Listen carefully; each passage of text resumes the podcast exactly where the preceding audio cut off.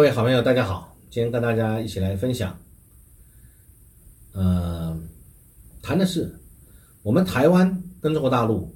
到底是什么关系啊？因为它纠缠了这个七十年未解，这个很有趣。这个是我们媒体《中国时报》的这个社论啊，它这个一个主笔式来写的文章，我看了以后，我觉得也很有感触。呃，来跟大家今天来做一个分享，因为台湾讲台湾民主化，我们就两个主要的政党，民进党跟国民党，那一个追求台湾独立，一个是要追求统一，结果呢，二十余年来两个政党就是轮替，各位就知道嘛，从两千年开始，陈水扁执政以后呢，那么政党就开始轮替了。其实国家的定位跟政党的变化是一直在变化啊！各位会发现，我们国家定位当民进党执政的时候，国家定位变这样；国民党执政的时候变另外一样。然后又换人执政的时候，政党一轮替，我们的这个又有变化。所以呢，那中间还加上一个美国的关系啊，又一直在改变。呃，而且呢，我们在东亚，东亚的地缘政治还有日韩等等的哈。变得紧张或松弛，各位可以看到，就讲一个裴洛西在台湾，我们台湾哎把他迎接的跟这个贵宾，结果到了韩国，总统躲起来，什么去度假不见啊，各位就感觉得到这个也不单现在是我们美中台三边的关系，还有整个东亚日韩，还有接下去东盟，那当然大陆，它在中国大陆在经济跟军事各方面的这个实力的崛起啊，那所以呢，美国它。在太平洋那边以及以前独霸全球的一个能力，在亚洲这边它就变弱了，所以呢，我们也会承受更多的国安风险。那不要去误判美中台的关系。就从佩洛西访台这个事情，各位就注意到了，佩洛西回去以后，这个八月二号来台湾，八月四号走，八月十号，呃，八月四号之后，马上围岛。我们这个中共对台湾就围岛军演，接着八月十号出了一个这个第三次对台的白白皮书，各位都看到了啊。那那我们讲到我们台湾是怎么样？如果我们现在我们做出了所谓的战略调整，或者美中的关系出现了很大的转折，不然我们海峡两岸的压力跟风险是一直在增加的。那所以呢，全世界的观察家现在讲乌克兰很危险啊，俄乌关系很危险，台湾台海也很危险，而且台海的危险是大家一直放在心中认为最危险的地方，只是还没有发生，而俄乌战争已经发生了啊。那所以呢，很多地方美国军方跟情报高层都在预警，包含最近苏起台北论坛开了一个这个相关的这个这个讨论。也谈到了美国的不管军方、智库、情报高层，对于台湾海峡两岸的这个军旗，呃，这个推演，或者是对于我们两岸未来发生事情的一个预判，通通觉得不利。那也有一种说法，说二零二七年中国大陆可能要攻台，为什么？因为二零二七年正好美国换装，然后二零二七年正好这个中共他下一届，因为马上。过两天，十月十六号二十大开始，所以二十大之后又五年，刚好二零二二的五年就是二零二七，也有这种说法。那当然说二零二七年是不是一定会这个中共公台，谁也说不准。媒体讲的话或者一些学者专家讲的话，大家听听。那如果谁能够这么准确的，我相信只有在中共的中央政治局常委们知道。啊我们讲到这个以前的，我们刚刚讲到这个告台湾同胞书，他有发了三次白皮书，还有五次的告台湾同胞书。中国大陆这边，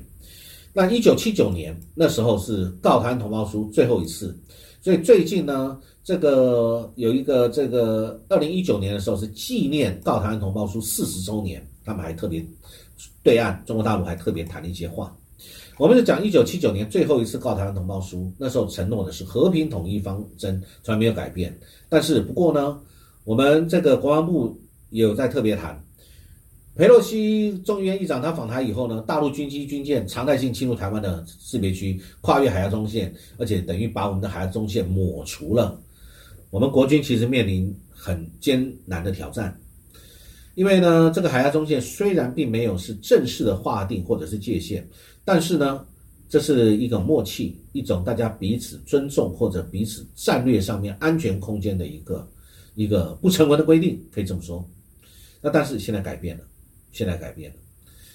你看啊，我们接下来马上三方都会准备，美国这是要选举，美国的其中选举。中共二十大，我们台湾十一月选举，美国也十一月选举，美中台三边都有重大的这个相关的选举或者重大政治议程。中国二十大过两天以后呢，再再过三四天，中国二十大改组的是他们新一任的权力核心，所有的所有的位置，所有的这个这个部门，还有主导人，还有权力核心，通通就位了。那。美国这边呢，也是十一月，十一月要集中选举，拜登会不会跛脚？民主党会不会维持多党因素？这个都很难说，因为呢，美国民主跟共和两党他们的这个在国会的席次是距离非常非常近的啊。那所以呢，这几件事情就影响到美中台的关系，然后跟我们两岸的关系跟安全。美中如果关系好，两岸关系就很稳定。然后台湾。也没，我们台湾如果说做什么这个不符合美国利益的事情呢，美国就会私下或公开会警告我们。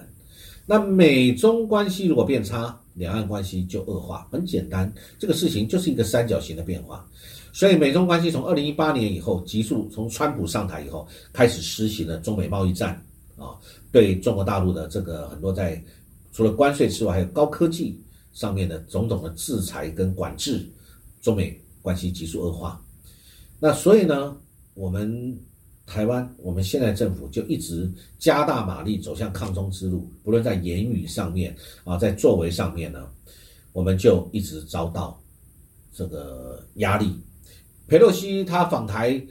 之后，其实中国大陆照媒体这样说也很对，其实就是这种战略东扩，就把我们以前有的所谓的海中线就把它拿走了，没有了。是不是压缩到了我们往东边压缩到了我们台湾的这个国防安全啊？所以呢，我们这个美中关系跟两岸关系能不能行远致稳啊？这个很重要。那当然有人希望美国支持台独，我想这是不可能，大家都懂，因为台独是假议题，有人只有在选举的时候拿出来叫一叫。那如果真的叫他把台独正式来宣布台独，台湾正式来宣布台独入宪，啊，来公投通过，那我相信没有一个人敢这样做，因为大家都知道这将招致立即的战争。那而且各位会看得到，美国他在最近的很多举措，包含台湾政策法准备施行，现在这个参议院的外交委员会通过了，现在在众议院哦有新的版本等等，这个其实就代表美国的这个战略。模糊政策走向战略清晰，呃，所以呢，这个所谓要建立美中的护栏跟这个控制冲突，呃，减这个可能不容易，所以我们可以看得出来，美国支持台湾的确是事实，那么，但是他有没有会在最必要那一刻出兵哦来防卫台湾？我觉得这个这个越来越让我们担心，会不会这样做？啊，最近其实美国一直在反对台独或者不支持台独，而且也一直在讲，我他遵守这个一个中国的呃这个原则啊，呃一个中国政策。那台湾不是一个独立的国家啊，美这个美台的关系不是政府跟政府的这个关系等等的。所以这其实很矛盾。第一个，他就讲说你不是国家，也没有要跟我们建交。他鼓励中南美洲的国家跟我们建交，但是他自己不跟我们建交。然后呢，那他呢，就是又说他愿意出兵防卫台湾，坚持一中政策啊，反对台独。所以他也是很矛盾的。为什么他矛盾？因为大国利益嘛。所以呢，我们这么说，从美从一九七九年，呃，中国大陆跟美国建交以后，维持到现在超过四十年了啊。美国这个矛盾，这个所谓的这个一中政策、六项保证、三个联合公报、台湾关系法，一直没有改变就是如此。最重要是什么？是美国自己的利益。美国承认中华人民共和国是一个唯一的合法政府，但对这个所谓中国坚持说，那台湾是中国的一部分，这个部分它采用认知而不是承认啊。各位如果去看原文，就会发现它的英文是不一样。它并不是说我承认台湾是中国一部分，呃，美国的立场说我认知到你中国大陆讲这个事情。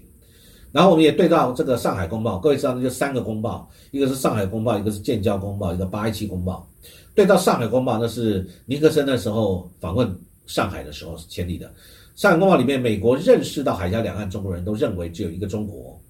那所以可以知道，拜登政府支持台湾也是中国人的台湾，而不是追求独立的台湾啊。那这也是这次这个媒体特别提到的这个标题也是如此，他并不是。是支持追求独立的台湾哦，所以这个很清楚。那既然现在美国这个对于所谓中国大陆的崛起，美国是没有办法去制止的，那我们是不是也应该要对着现在我们对大陆的政策，我们的政府，民进党政府你对大陆的政策，两岸政策，是不是也应该要不断的去调整，让我们最安全？认识到几个啊？我们中华民国跟中华人民共和国互不隶属。啊，这个是我们蔡总统说的啊。这个媒体说他不算错，但是你两岸互不隶属就大错特错了。两岸有没有隶属？血缘、文化，还有我们当初的这个所有的一切的这个共同的这个历史。呃，我们两个国家，中华民国、中华人民共和国互不隶属。好，这个不算错的话，那两岸互不隶属，错不错？我觉得当然错了，两岸怎么会互不隶属呢？再来，我们要一个，我们这个国族认同一定要搞清楚，我们到底是台湾国还是中国啊？你说我们现在我们的宪法里面也讲我们是这个中国，只是我们是属于自由地区，对不对？再来，这个不要老是把中国两个字就把它妖魔化，把台湾就把它变成是神圣化，我觉得这个是笑话啊，笑话。再来，要认真解决我们内部。跟两岸间的政治分歧，这个是很实务的事情。为什么我们一定要去往战争的方向去走呢？啊，不要在一些这个不需要问题上面去虚耗，甚至去消耗两岸的这个彼此的信心以及两岸的这个友谊，去制造矛盾、制造敌视，是不需要的啊。我想，我我想这个两岸之间必须要往这个方向走，我们自己要这个认知。啊，跟大家来分享，谢谢各位，祝各位有愉快美好的一天。